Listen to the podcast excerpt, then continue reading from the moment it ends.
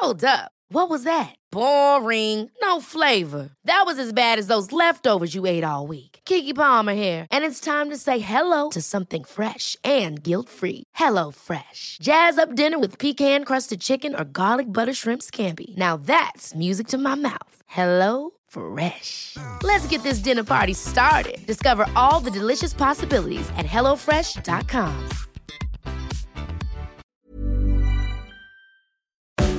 Retterview Gedanken und Spaß aus dem Pflasterlaster. mit Sprechwunsch und Sammy Split. Folge 54 mittlerweile. 54. 54. Wir sind über ein Jahr quasi jetzt drüber mittlerweile. Also Stimmt. mit 54 Folgen sind ja 54 Wochen. 52 übrigens für die, die es nicht wissen. Hat ein Jahr. Und wir reden heute über künstliche Intelligenz. Wo wir gerade schon Künstliche, unter anderem reden wir über künstliche Intelligenzen in der Gefahrenabwehr. In der Gefahrenabwehr. Das muss man sich mal vorstellen. Jetzt mittlerweile können wir künstliche Intelligenz in der Gefahrenabwehr einsetzen. Und der Luis, der hat sie jetzt hoffentlich bald fertig. Ich weiß nicht, wie, wie sieht's aus? Masterarbeit, darüber wollen wir nämlich heute reden. Ich werde jetzt straight nach diesem Podcast werde ich äh, zum Druckshop gehen und mir die abholen, die fertigen Exemplare. Also die Masterarbeit ist jetzt endlich durch. ich habe jetzt endlich wieder Zeit in meinem Leben und äh, genau. Masterarbeit durch, oh Mann, das hat aber auch wirklich lange gedauert. Ne? Ich wollte ihm ja immer nicht offen zeigen. Aber ähm, da bin ich sehr gespannt. Du hast mir ja gestern schon so eine kleine Datei geschickt mit so einem ähm, Entscheidungsbaum, ähm, 83 Ja. Wege. Ähm, da sieht man mal, was da so, aber wir reden gleich darüber nochmal. Ganz, Wir reden ganz, gleich ganz darüber. Es speziell. sind ja einige Fragen reingekommen. Mhm. Äh, und erstmal müssen wir auch ein, ein Announcement machen. Und zwar ähm, haben wir uns jetzt äh, in der letzten Woche viel ausgetauscht. Ihr habt ja auch gemerkt, dass der Podcast so ein bisschen vielleicht auch ruhiger geworden ist oder dass wir nicht mehr so oft jetzt so enthusiastisch waren. Ja, und der Christian und ich, wir haben uns jetzt zusammengesetzt und sind zu dem Schluss gekommen, dass wir leider Ja. aufhören müssen. wirklich schwierig. Es ist eine immer eine schwierige Entscheidung, gerade wenn man so eine schöne, ja, wenn das alles so läuft und äh, die Leute freuen sich und alle denken so, Mensch, also es kann nicht schöner werden und dann, ähm, ja, muss man aber auch aufhören. Einfach, es gibt private Gründe, die uns dazu führen und da haben wir gesagt, dann beenden wir das jetzt. Nicht so abrupt, aber langsam Genau. ausfließend. Richtig. Und für alle, die es nicht wissen, wir nehmen am 1. April auf und das war natürlich ein Aprilscherz. ähm, Ich sehe schon die einigen, die, die, den Podcast gerade angehalten haben und gesagt haben, hast du gehört, hör die Folge 54 an, die wollen aufhören. Nein, natürlich nicht. Wir haben noch so viel zu erzählen. Jetzt hat er seine Masterarbeit durch, jetzt hat er endlich Zeit. Nein, er hat schon Jetzt vorher Zeit endlich gehabt, Zeit. aber äh, mal so ein bisschen den Kopf eher freier, das finde ich auch gut. Äh, und dann kann man auch mal richtig loslegen. So richtig. genau. Und äh, wir haben ja einige Erfolge zu verzeichnen, für die, die es nicht wissen. Ich hab, wurde letztens darauf hingewiesen, ich wurde auf mehrere Dinge hingewiesen. Zum einen, man würde ja mein Lieblingsprodukt gar nicht hören. Wir würden immer erzählen in den Pre-Rolls bei Coro, dass ich ein Lieblingsprodukt hätte. Ihr müsst dazu wissen, ähm, wir hatten denen sowohl die Pre-Roll, so nennt sich das, als auch die End-Roll geschickt. Das war ein zusammenhängendes Ding, aber die haben nur die Pre-Roll gebucht. Das bedeutet, irgendwie wird nur die Pre-Roll ausgestrahlt. Das heißt, ihr wisst jetzt Cliffhanger-mäßig natürlich nicht, was mein Lieblingsprodukt ist. Ich sag's euch aber gerne. Und zwar war das der, ähm, der Energy Ball mit Haselnuss-Mousse-Füllung. Also, den finde ich richtig, richtig lecker. Habe ich mir letztens wieder bestellt hier. Genau.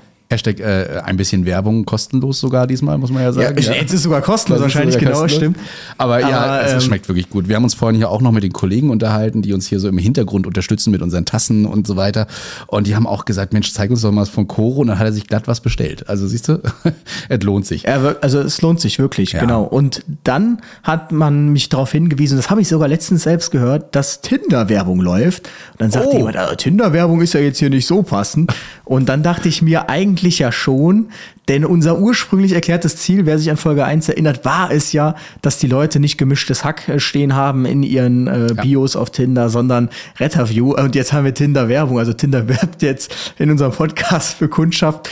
Ähm, Hattest du mir insofern- das mal geschickt, dass das jemand schon mal reingeschrieben Nee, du bist ja nicht auf Tinder. Du hast mir das Ich habe dir das geschickt. Genau. Ich bin auch nicht auf Tinder, ich bekomme es auch nur geschickt. Aber äh, das fand ich mal spannend. Da hat mir irgendeiner gesendet, dass äh, es tatsächlich schon Profile gibt, wo auf, drauf steht Hashtag Retterview. Und ähm, was Vielleicht hatte man ja die Hoffnung, dass, äh, das war nämlich ein weibliches Profil, dass der Christian Tinder hat. Und ich glaube, das war bei dir ja in der Ecke da irgendwie, Ah, dass man so vielleicht, ja, man weiß. Mein Bruder ist ja ganz aktiv auf Tinder, das zeigt er mir auch jeden Tag. Und ich wusste gar nicht, auf Tinder kann man auch Spotify-Playlists und sowas ausschreiben. Also irgendwas, was man so hört. Nee, auch ein Titel. Ne? Also nächstgestecktes Ach Ziel ja. neben dem Hashtag ist dann, Genau. was ich gerne höre, äh, ne? Retterview. Also wenn Richtig. das passiert, Das- dann habt da auf jeden Fall ein schlechtes Date. Ansonsten, wenn ihr punkten wollt, dann nehmt irgendwas anderes. Ähm, ja, ansonsten haben wir Anfragen. einiges an, an Feedback bekommen. Aber äh, was ich sehr lustig fand, wir haben ja wirklich breit, und das ist eigentlich ein schönes Beispiel, wir haben ja breit getreten das Thema Assistenzhunde. Das haben wir hier wirklich sehr breit getreten, sogar dass es mal im Livestream dann kam. Hoffentlich geht's nächste Woche mal nicht um Assistenzhunde. Und ähm, es ist jetzt wirklich so, dass der S&K Verlag, der so die Zeitschrift für Rettungsdienstler rausbringt, die Rettungsdienst, die kennt eigentlich jeder, die liegt auf jeder Rettungswache, die haben jetzt einen Passus zum Thema ähm, Assistenzhunde veröffentlicht und da wir ja beide wissen, dass die unseren Podcast hören, würde ich schon vermuten, dass es da eine, äh, dass das inspiriert war durch diesen Podcast und so sieht man eben, dass wenn man sich ähm, mit solchen Dingen sachlich dann auseinandersetzt, was das für positive Effekte dann letztlich haben kann. Und ja, das mal so als äh, kleines, nettes Gimmick. Ansonsten wurden wir, ich weiß nicht, ob ich schon droppen kann, zum Podcast-Festival von 1 Live eingeladen. ja noch, äh, es steht ja nicht ganz fest, ob Köln oder so, aber wir wollen es ja wahrscheinlich in Köln machen. Irgendwo ne? werdet ihr uns antreffen, auf jeden Fall auf, Ja. einer, auf einer Bühne. Ob in Essen oder Köln, man weiß es noch nicht. Ähm, das wissen wir auch noch nicht. Mal schauen. Ist halt blöd, wer will denn nach Essen? Jetzt mal ganz Ja. Und zu uns nach Köln dann, dann ja, genau. Äh, nee, da sind wir mal gespannt. Das heißt, das erste Mal auf der Bühne dürft ihr uns dann so richtig, richtig so live sehen. Wir wissen zwar noch nicht, Richtig. was wir machen, aber es wird Genau. irgendwas kommen. Und das, ja. das Schöne ist, da das dann äh, natürlich alles gestaged ist, gibt es, äh, liegt es nicht in unserer Verantwortung, auf Aufnahme zu drücken und es liegt auch nicht in unserer Verantwortung, die richtigen Headsets mitzubringen. Insofern, äh, Darauf wird er noch Jahre nach drauf tampeln, wenn ihr noch wisst, wo wir bei DocCheck waren und ich Headsets mitnehmen durfte von einer Firma, die mir einfach die falschen Dinger mitgegeben hat. Und ich glaube, Das war was. Ich habe den tatsächlich nochmal geschrieben. Ne? Also äh, jedes Mal, wenn ich jetzt Headsets von denen bekomme, frage ich immer, ob der, das Frequenzband mit dem von Empfänger und so weiter übereinstimmt. Jedes Mal. Das muss er sich auch immer wieder anhören. Und er muss ja, dann man immer kann sich aber, man kann sich auf nichts mehr verlassen, ne? Nee, Ich echt. muss sagen, ich habe mich letztens jetzt im Dienst mal so gefühlt wie du, weil du erzählst ja immer, ja, da war so viel los, da sind wir in den Landkreis gefahren und äh, wir sind jetzt nämlich auch in den Landkreis gefahren, beziehungsweise Köln ist eine kreisfreie Stadt, aber das ist das Bergische. Ist Rostock auch, ja. Hm? Und da äh, war jedenfalls ein Verkehrsunfall, der relativ interessant war, denn ein Mann ist mit 50 km/h eine Schnell, äh, nicht eine Schnellstraße, eine, Fahr eine Straße gefahren, ist dabei bewusstlos geworden, also reanimationspflichtig geworden und in ein anderes Fahrzeug reingefahren. Und weil da sowieso gerade sehr viel los war, war das dann äh, ein Grund, einen Kölner RTW nachzubestellen. Und wir hatten tatsächlich dann 20 Minuten, 25 Minuten Anfahrt. Und da dachte ich mir, so fühlt sich dann also der Mansen, wenn er in den Landkreis fährt. Ja.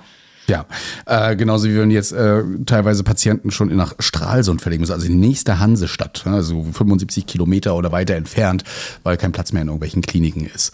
Ja, Ist Stralsund eigentlich Deutschland? ja, Ich, ja, äh, Stralsund ist noch Deutschland, ja, ja, so ein bisschen östlich von Rostock und dann kommt auch noch Neubrandenburg und Greifswald, die sind noch östlicher und irgendwann hast du dann Usedom und die polnische Grenze. Ja, das ist dann. Ich, ich, ich assoziiere Stralsund irgendwie mit Schweden, Dänemark irgendwie. Ich weiß auch nicht warum. Naja, nee, aber Wegen das ist tatsächlich noch, ist noch äh, Deutschland. Also es gibt teilweise Tatorte beim äh, ZDF oder ARD, ARD glaube ich, ähm, die sagen, sie spielen in Rostock und dann wird wieder Stralsund genommen, weil das immer so ähnlich aussieht. Oder es gab auch schon ein, zwei Filme, da haben die gesagt, das ist Rostock und das ist, jeder Rostocker sieht, das ist Stralsund, das ist nicht Rostock, die Ecken gibt's gar nicht in Rostock. Ja, aber die Man sehen kennt sich ihn, den, den ZDF-Tatort. das ist so, ja. Tatsächlich, Sonntag. tatsächlich bei uns auf der Wache ähm, ein Pflichtprogramm am Sonntag. Wenn wir nicht gerade auf Ich Einsatz hoffe aber, ihr guckt den, den ARD-Tatort und nicht den ZDF-Tatort. sind. Ja, genau, den. Oh, ja, kriegen wir bestimmt. Äh, es gibt kein ZDF, ja, das meinten wir doch damit. Wollen wir mal zu den kurzen zu den Anfragen kommen, bevor wir Ja, deine ja. Masterarbeit auseinandernehmen hier. Deine, genau, bevor der Christian sagt, ne Luis, ich habe das irgendwie anders in Erinnerung. Ja, das, genau. äh, Sicher, dass man das so machen kann? Ja, du, würd- ich ich werde wahrscheinlich eher so Fragen stellen und sagen, äh, wie meinst du das?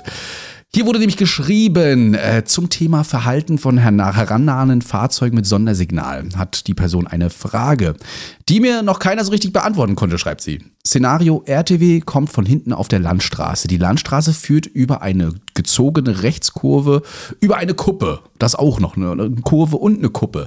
Seitenstreifen ist bewaldet, somit schwierig zu überholen. Hierbei habe ich schon aktuell zwei Aussagen bekommen. Die eine war, egal, langsamer fahren und rechts anhalten, am besten noch Blinker rechts setzen. Die andere war, rechts halten und zügig normal weiterfahren, bis die gefährliche Stelle überwunden ist und dann erst langsamer werden. Und wie wir das so sehen. Ähm, ich finde das interessant. Ich weiß nicht, so Kurven, äh, gerade bei dir in der Stadt ist das ja noch, also noch, noch mit einer viel Ich kenne sowas gar nicht.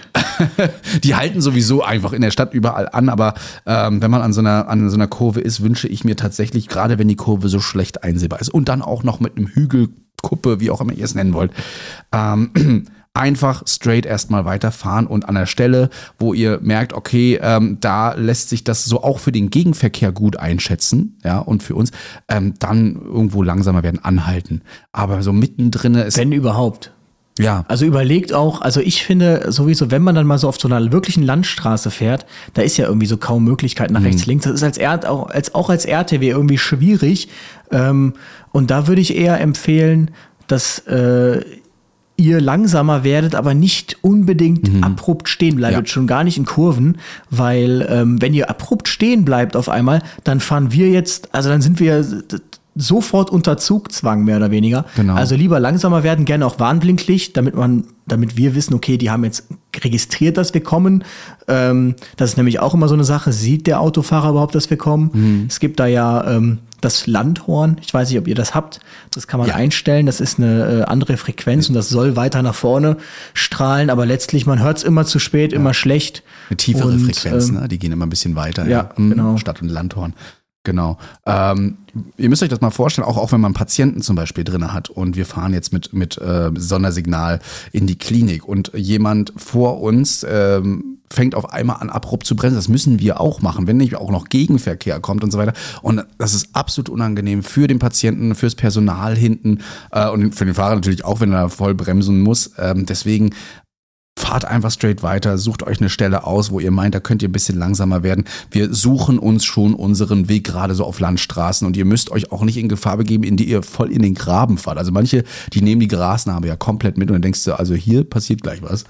Ähm, ja, also wie gesagt, wir, wir, wir stellen uns schon auf alle möglichen Situationen ein und sind da, glaube ich, auch erprobt, was das angeht. Und was ihr auch nicht tun solltet, ist, äh, wenn ihr, äh, wenn jemand auf der Gegenspur kommt, dass ihr dann parallel zu ihm stehen bleibt. ja. äh, weil sonst Szenario. kommen wir gar nicht mehr vorbei. Ja. Bestes Szenario, ja, da. Ja, ich hatte das jetzt gestern im Dienst. Wir fahren auf eine, also das war eine Autobahnauffahrt, da gab es zwei Linksabbiegerspuren hm. und wir wollten auch links. Da standen zwei Lieferwagen, die sind einfach nicht gefahren. Und äh, die haben sich nämlich beide gegenseitig angeguckt. Ja, wer fährt denn jetzt so nach dem Motto? Und wir mussten dann letztlich dann irgendwie komplett rechts rum, außen, dann links an denen vorbei. Also es ist, äh, ja, wir versuchen schon viel mitzudenken, aber ja. ja. Was ich immer herrlich finde, ist bei unserem Straßenbahn, wir kommen aus so einer Straße raus, wo die Straßenbahn kreuzt. Und äh, die haben die Anweisung tatsächlich nur wegen unserer Rettungswache ganz langsam vorzufahren, in die Kreuzung reinzugucken, also wirklich schlecht einsehbar. Und äh, sobald sie sehen, da kommt nichts, müssen sie Gas geben. Ja, weil, oder wenn wir auch kommen, das sieht man auch sofort, wie der Fahrer so den Hebel nach vorne reißt, weil er sieht, oh Kopf, da kommt ein Rettungswagen. Also auch, äh, ihr müsst euch, wir, wir halten dann auch. Also wir, wir verlieren sowieso gegen so eine 30 Tonnen Straßenbahn. Warum sollten wir dagegen fahren? Auch wenn genau, es natürlich nett ist, aber. Schienenverkehr hat ja auch immer Vorrang, immer. auch bei sowas. Genau. Und ähm, das ist aber auch in Köln ist das wirklich, teilweise hast du da ja, du kennst ja Barbarossa-Platz, von mhm. links eine Straßenbahn, von vorne. Also als RTW ist das auch extrem anstrengend, da die Übersicht. Du weißt natürlich, also die Straßenbahn ist jetzt kein ICE, ja? also die äh, fahren jetzt nicht komme, was wolle, die gucken schon. aber es ist trotzdem schon sehr ähm, schwierig, das alles im Blick zu behalten. Ja. Ähm, Genau, übrigens, apropos Straßenbahn, äh, ich habe mir letztes Mal gesagt, dass man hier von diesem äh, Straßenbahnunfall in Rostock nichts mitbekommen hätte, aber meine Mutter meinte, sie hätte es tatsächlich sogar mitbekommen auf Welt oder so, ja. dass in Rostock da ein Straßenbahnunglück war. Also. Kannst mal sehen, ja. Aber das zeigt, sehen. das zeigt nur wieder, dass du die Nachrichten nicht so viel genau, liest. Oder? ich bin das Problem. Sitzt immer vorm Computer und äh, das ist eine schöne Überleitung übrigens zu diesem Thema, ja. Denn äh, du hast dich ja in deiner Masterarbeit äh, an künstlichen Intelligenzen quasi auch äh, rangetraut, hast mit denen gearbeitet und äh, die haben da einiges für dich berechnet und ähm, da bin ich mal gespannt, äh, worum es da so geht. Künstliche Intelligenzen, das sollte euch vielleicht da draußen so ein kleines Thema sein, denn ihr tragt eine künstliche Intelligenz jeden Tag mit euch in der Hosentasche, mindestens rum. Und das ist nämlich euer Handy, denn ähm, egal ob Android oder eben auch Apple, ähm, diese Geräte sind mit künstlichen Intelligenzen ausgestattet. Jedes Mal, wenn ihr zum Beispiel schon was in die Tastatur eintippt, arbeitet diese künstliche Intelligenz für euch und versucht quasi euer menschliches Verhalten darzustellen, vorherzusagen äh, oder Verhaltensweisen eben auch zu zeigen. Ne? Das ist so eine ähm, Definition von künstlicher Intelligenz, dass ein IT-System eben menschenähnliche, intelligente Verhalten, Verhaltensweise zeigt. Und ob das jetzt äh, Siri, Alexa oder wie sie alle heißen sind, die versuchen das mit jedem Tag immer weiter zu lernen. Sehr spannendes Thema auf jeden Fall. Also wer sowas zu Hause hat, äh, auch an, an in, in Lautsprechern oder sowas, die versuchen schon Stimmlagen zu erkennen. Schon spannend. Auch Thema Spracherkennung. Wobei Spracherkennung sagt man ja, da gibt es eigentlich ja nur so zwei Big Player. Das ist zum einen Google als auch Amazon, die das, oder Apple halt, die das wirklich gut können. Ähm, aber genau, was du sagst, also es gibt da ja verschiedenste Formen. Allein schon, dass ihr, wenn ihr auf eurem Samsung-Handy oder Apple-Handy schreibt und ihr bekommt einen Vorschlag, was als nächstes, das ist ähm, eine künstliche Intelligenz, die versucht, zu vorherzusehen, was ist das Wort, was ihr als nächstes tippt und bringt das Wort entsprechend in den Vorschlag. Und das klingt so ganz einfach, aber da stecken halt ähm, schon sehr komplizierte Algorithmen hinter und man kann schon sagen, dass das mehr oder weniger auf euch zugeschnitten ist. Also die künstliche Intelligenz lernt auch durch euer Tippen quasi. Also ich habe das zum Beispiel, es reicht schon, wenn ich jetzt neuerdings irgendwie ich studiere eintippe und der schlägt automatisch Rettungsingenieurwesen vor. Und ich gebe euch Brief und Siegel, dass Apple das Wort Rettungsingenieurwesen nicht kennt. Also so populär würde ich den Studiengang jetzt nicht einschätzen. Aber ähm, Apple weiß eben, dass der Louis Teichmann scheinbar öfter mal darauf hinweist, was er studiert. Und äh, das ist eben auch schon eine künstliche Intelligenz. Insofern, künstliche Intelligenzen sind überall. Was wir uns klassischerweise unter künstlichen Intelligenzen vorstellen, ist ja eigentlich so dieses ich weiß nicht, wie heißt der Film mit Johnny Depp, wo dann ähm, Äh, Tra Transcendence, glaube ich. Ne? Genau, Das? Wo er sein das, äh, Bewusstsein. quasi, ja. richtig, ja. Das finde ich Also, spannend. dass quasi vor einem ein Mensch ist äh, oder ein Computersystem in der Lage ist, ähm, menschliche Emotionen zu zeigen und dann Entscheidungen zu treffen. Das ist auch ganz krass in dem, wie heißt der Film, dieser Weltraumfilm Äh, oh Gott, aus den es gibt- 80ern. Aus den 80ern, Mit diesem roten, mit dem roten Licht und dem Computer. Oha. Ah. Das fällt uns bestimmt. Der Interstellar ist an den angelehnt. Ja. Ich muss jetzt mal okay, na, da müssen wir nochmal überlegen, was es aber noch gibt. Eine Odyssee im Weltraum. 1900 hab ich schon oder mal gehört, aber 2000 ich habe ihn noch nie gesehen. Müsst gucken, Musst du dir anschauen. Echt Mhm. guter, echt guter Film. Und äh, da geht es ja auch darum, dass ein Supercomputer auf einmal ähm, dann von selbst entscheidet, was jetzt genau hier gemacht wird und die Oberhand übernimmt. Damit, so, mit sowas habe ich mich jetzt nicht beschäftigt, also da müsst ihr keine Angst haben. Noch ein Beispiel wäre iRobot mit Will Smith äh, zum Beispiel, ähm, wo Ja, dann genau. plötzlich äh, das System die Gesetze, die der Mensch geschrieben hat, neu interpretiert und sagt, aha, aber die Menschen, die, äh, ich will gar nicht so viel spoilern, äh, die da ähm, diese Gesetze erschaffen haben, den Menschen zu schützen, schützen sich ja selbst nicht mal, weil sie Krieg führen. Also müssen wir die Menschheit teilweise ausrotten. Also sowas äh, ist da ganz, ganz spannend und ähm, ja, das ist auch die Angst, die manche Menschen haben dabei. Wenn so künstliche, gerade starke KIs, ne, das ist übrigens die Abkürzung auf Englisch übrigens AI für Artificial Intelligence, ähm, die dann die Macht übernehmen sollen. Aber wir müssen immer noch bedenken, hier stehen immer noch Algorithmen hinter, die man kreiert. Und natürlich kann aus so einem Algorithmus äh, und einem Lernprozess dann auch ähm, eine Intelligenz entstehen. Ähm, die Frage ist halt, wo man da die Grenzen setzt. Ne? Es gibt da ganz viele Forschungsgebiete, es gibt schwache KIs, die helfen immer nur bei gewissen Aufgabengebieten und eben starke KIs. Und ich möchte sagen, dass so ein Telefon mittlerweile auch eine starke KI ist, weil es beschränkt sich nicht nur auf ein Aufgabenfeld, sondern auf viele Aufgabenfelder. Also wenn ich heutzutage beispielsweise in mein Handy ähm, Mutti eingebe, dann sagt die jetzt nicht nur, hier ist die Telefonnummer deiner Mutter, sondern hier sind auch noch Bilder, die habe ich übrigens erkannt. Und ähm, das könnte deine Schwester auch noch sein, weil das passt so mit den, mit den, mit den äh, Gesichtsschemata zusammen und so weiter und so weiter. Und ich habe hier noch 5000 Nachrichten von Mutti gefunden. Also das ist schon eine starke KI. Eine schwache, ja, wäre einfach nur ein Bild zu finden oder irgendwas ähnliches. Das ist, das ist übrigens, wenn ich dich unterbreche, sorry, aber das ist übrigens echt krass. Wusstest du, das habe ich letztes Jahr entdeckt, wenn du einen Screenshot machst von Ja. einem Text oder ein Bild, dass du dann den Text da draus rauskopieren Ach, kannst? das wusstest du noch nicht? Ja. Nee, das das wusste ich noch Seit iOS 15 kann man das tatsächlich. Und ah, jetzt werden die Google-Anhänger und die Android-Anhänger sagen, das können wir schon lange. Ja, ihr habt recht. Ähm, was aber äh, bei iOS zum Beispiel wieder ganz toll ist, dass der sogar die Bilder durchsucht. Das heißt, du gibst ja in deinen Spotlight, also du schiebst das ja runter Genau. und so gibst ein und, er ein durchsucht Kind alle so Bilder. Ein- ja. So gut. Das ist schon, aber auch das, äh, da sind wir dann wieder beim Thema Gesichtserkennung oder generell Mhm. Bilderkennung, auch das sind künstliche Intelligenzen.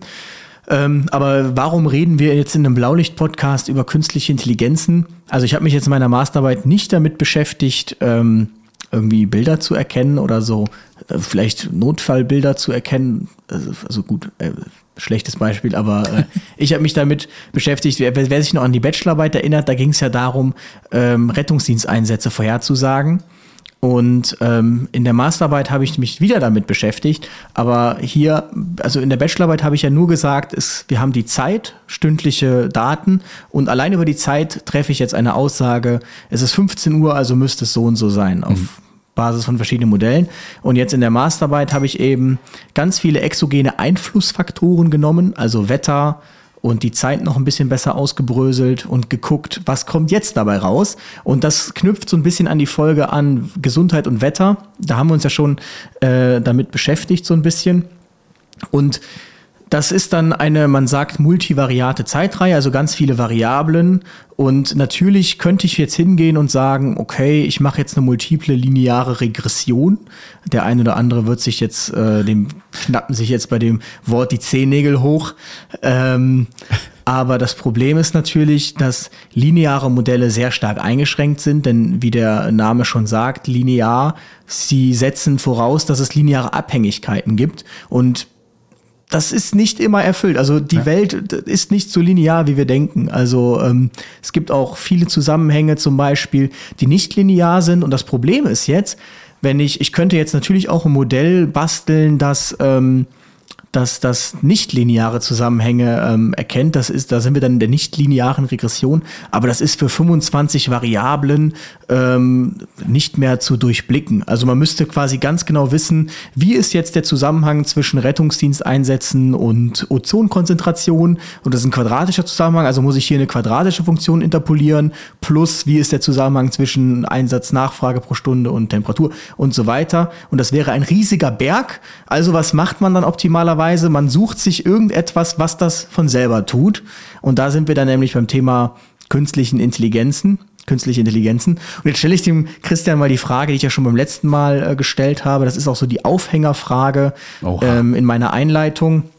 Nämlich, ähm, lässt sich die oder, oder meinst du, dass es möglich ist, auf Basis von zeitlichen, meteorologischen und lufthygienischen Faktoren die stündliche Einsatznachfrage im Rettungsdienst vorherzusagen? Ja, da, gut, dass ich mal zugehört habe, aber ich weiß, es geht. Die Frage ist halt, wie genau kann man das Ganze voraussagen? Ja? Richtig. Da haben wir ja schon mal in dem Zusammenhang drüber gesprochen. Thema Prognose ist immer, man kann alles vorhersagen. Die Frage ist nur, wie genau sagt man es vorher. Und deshalb eigentlich wäre das ganz cool, wenn du die Folge nennst, ähm, kann man äh, die, kann man die Rettungsdiensteinsätze in der nächsten Stunde vorhersagen und alle Leute teilen den Podcast bei Instagram und kommentieren dann, ja, die Frage ist nur wie genau. Boah. Und dann markiert ihr uns. Freunde, das, wäre auf jeden ihr. Fall ein cooler Und wir teilen das dann auch nochmal für den euch. wir lostreten können. Das wäre klasse, ja.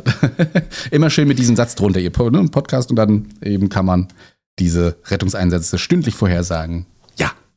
Nur Genau. wie genau? Ähm, also Aufhänger war damals tatsächlich, es gibt diese, ich weiß nicht, ob man das kennt, es gibt diesen Moment, das hat man auf einmal so eine Einsatzspitze, auf einmal ist viel los. Ja. Und ich dachte, oder ich, das war so ein bisschen der Aufhänger, also ich dachte, es muss doch irgendwas passiert sein, dass jetzt auf einmal zehn Leute auf die Idee kommen, den Rettungsdienst zu rufen. Und deshalb dachte ich mir, okay, wenn man das jetzt nicht über die Zeit erklären kann, vielleicht kann man das ja erklären über ähm, Meteorologie. Ähm, also vielleicht gab es einen Wetterumschwung oder sonstiges. Wer jetzt sagt, das ist Quatsch, der soll sich nochmal unsere Folge dazu dem Thema anhören. Ähm, und nichtsdestotrotz muss man auch sagen, warum haben solche Prognosen Relevanz? Also die Endausbaustufe wäre jetzt zum Beispiel für Rostock, dass äh, jeder Rettungswagen in Rostock hat ja ein Einsatzgebiet und dass für jedes Einsatzgebiet eine ähm, Prognose verfügbar ist, sodass die Leitstelle im Prinzip äh, sagen kann, okay, der eine RTW, der fährt jetzt hier schon irgendwie seit fünf Stunden durch und der hat auch eine Prognose, die sagt, es wird so weitergehen. Und hier die 15, wie immer, die sitzt nur auf der Wache und äh, die Prognose sagt, da passiert, genau, da passiert erstmal nichts, dann nehme ich mir doch den RTW von, von links und schieb den mal nach rechts. Denn im Rettungsdienst, wir haben Fachkräftemangel. Mittlerweile sogar Rettungssanitätermangel, ähm, habe ich, weil immer mehr Sanis jetzt Notsans werden. Ähm, und das Problem ist, ein RTW sind zwölf Planstellen im 24-Stunden-Betrieb. Und äh, das, das kannte jetzt, glaube ich, wüsste nicht. Wenn man euch jetzt sagt, ihr kriegt jetzt ein RTW mehr, 24 Stunden, jetzt mal so eben zwölf Leute, wo, wo soll man sich Wo die soll man die ne? herholen? Ja, ist wirklich so. Also man muss die ausbilden und äh, man muss die Stellen schaffen und äh, so viele gibt's dann auch nicht. Ne? Deswegen Fachkräfte Ja. müssen auf jeden Fall hergeholt werden. Aber da bin ich mal echt gespannt, ähm, wie man das ständig her- vorhersagen kann. Da fließen jetzt bestimmt auch einige Sachen rein. Ähm, die wir schon mal besprochen haben. Du hast ja schon Meteorologie äh, angesprochen. Darüber gibt es ja schon eine Folge, wie sich das Wetter auf unsere Gesundheit auswirkt und lässt sich voraussagen, welche äh, Symptomatiken oder auch Diagnosen schon anhand des Wetters gestellt werden könnten, also vorausgesagt werden können, gestellt nicht. Das ist auf jeden Fall interessant. Ähm, das hast du jetzt alles mit einfließen lassen, inklusive vieler anderer Faktoren sicherlich, weil jetzt ist ja Genau. die Masterarbeit, da muss ja auch noch ein bisschen mehr kommen als in der Bachelor. Genau, die Masterarbeit. Also mein, mein Vorgehen war ganz grob. Ich habe eine induktive Datenanalyse durchgeführt. Induktiv heißt schließend. Also ich habe mir die Einsatzleitrechnerdaten angeschaut und gesagt, okay, finde ich da irgendwas, was man in einer Variable ausdrücken kann. Und da habe ich eben herausgefunden, ähm, da würde mich jetzt mal interessieren, wir reden jetzt hier vom Einsatzgebiet Kölner Innenstadt. Es geht nur um die Kölner Innenstadt, also um ein konkretes Einsatzgebiet. Das hat nun mal die höchste Relevanz, die einsatztaktische. Und dann habe ich das ähm, dargestellt. Die Verteilung der Einsatznachfrage nach Einsatzort in der Kölner Innenstadt. Also 76 Prozent aller Einsätze sind ähm, irgendwo, keine Ahnung, im, äh, im, im, häuslichen Umfeld. Ja. 76 Prozent. Also äh, circa drei Viertel. Und ähm, jetzt kommt, was meinst du, was ist der Hotspot in der Kölner Innenstadt? Also da, wo nach diesen 76 Prozent die meisten Einsätze sind. Da gibt's einen konkreten Hotspot in Köln. Zülpicher Platz. Äh, ist da ja schon eine sehr gute, sehr gute Annahme. Du warst ja, stimmt, du warst ja, Ich war ja äh, schon mal hier. Tatsächlich Hauptbahnhof Köln mit 5,24 Prozent führend. Ähm, der absolute Hotspot für Einsätze. Dicht gefolgt dann von U-Bahn äh, und Bahnstation.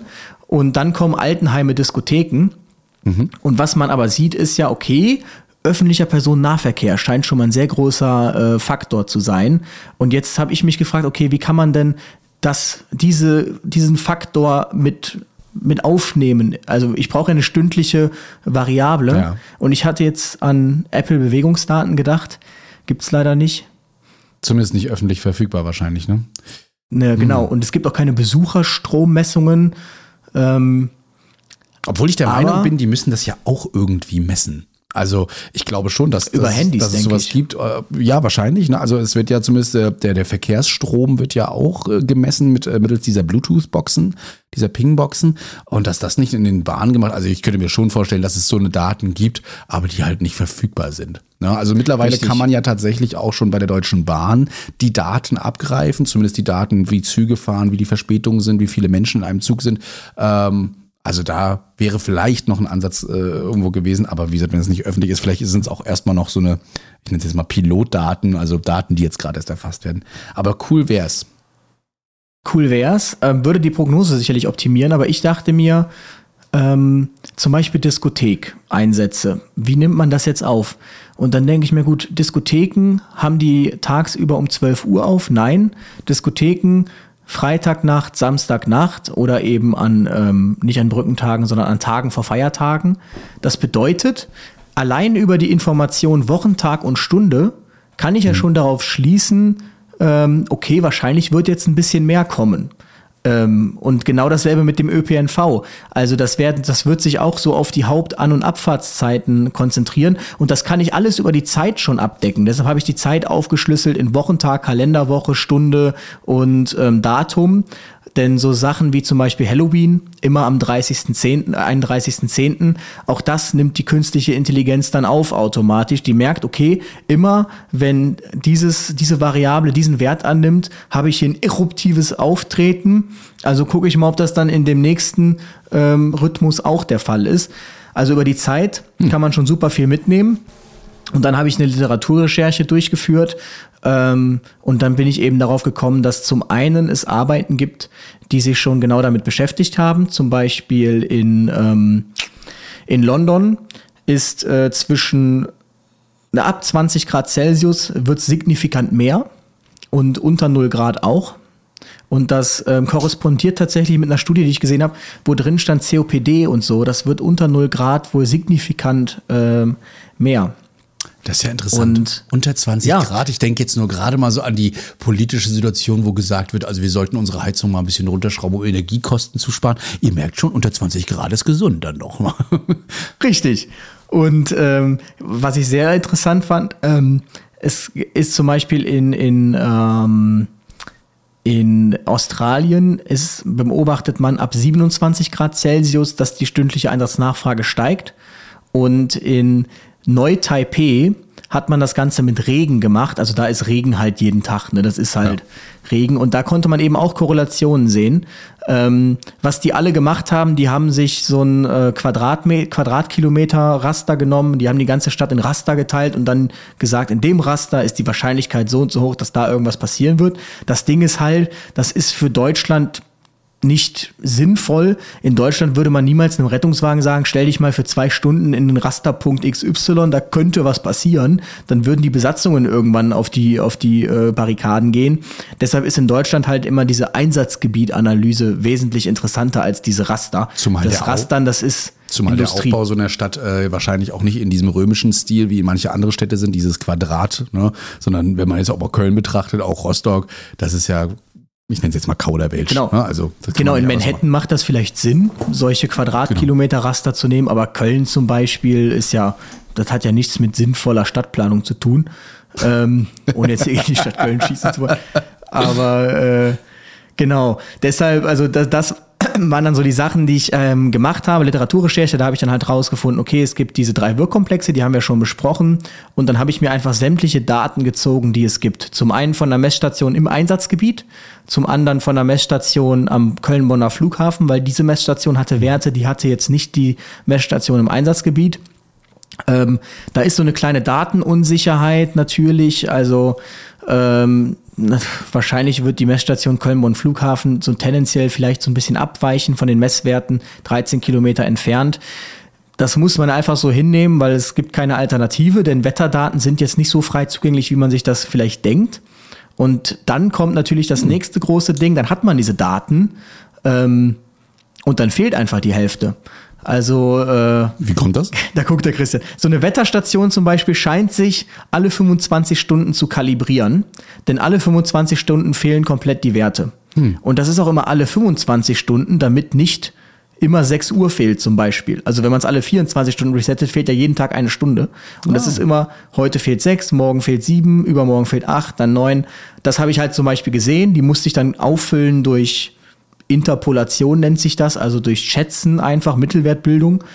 Ähm, dann gab es irgendwie Variablen wie Sonnenscheindauer, das wurde einfach irgendwann eingestellt. Da fehlten dann halt 1000 Stunden, die musste ich dann zum Beispiel komplett rausnehmen.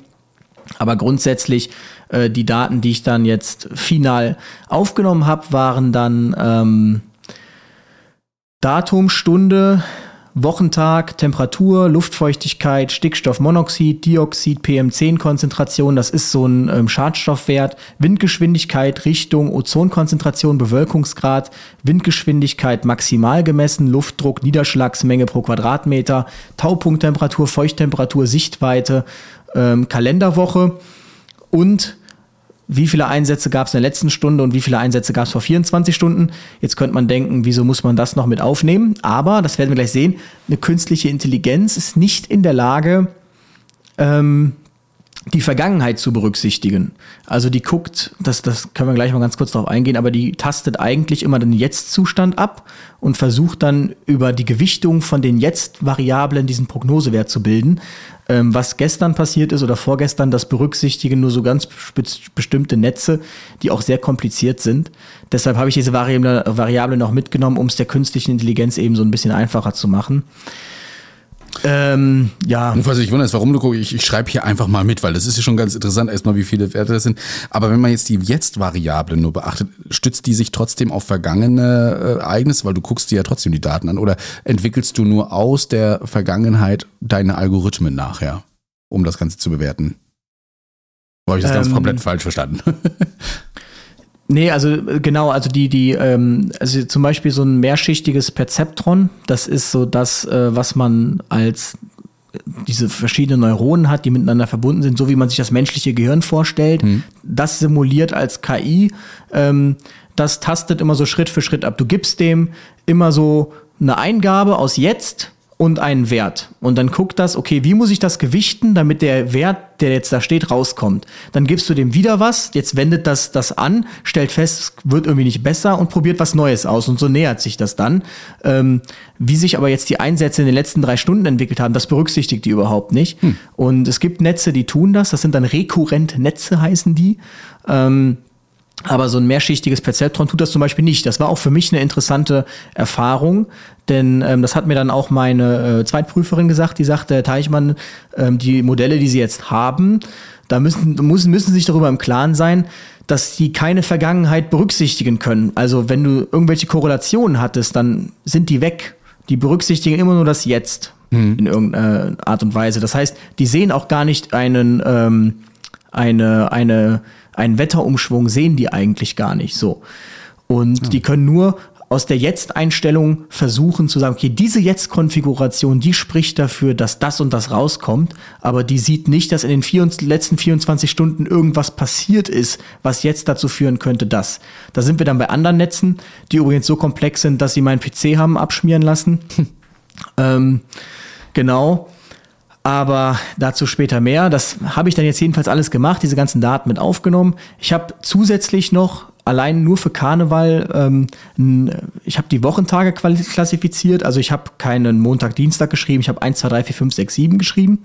Außer Karneval. Jeder Karnevalstag war Wochentag 8 um der äh, KI nochmal mitteilen, zu mitzuteilen, ähm, hör mal, hier ist was ganz Besonderes, äh, guck dir das mal näher an. Und ähm, zusätzlich habe ich halt sowas gemacht, wie wenn jetzt ein Tag vor einem Feiertag war, dann könnten da ja Diskotheken offen sein. Dann habe ich das auch als Samstag deklariert einfach, damit die KI das auch direkt weiß. Also ich habe ihr das Lernen so ein bisschen einfacher gemacht.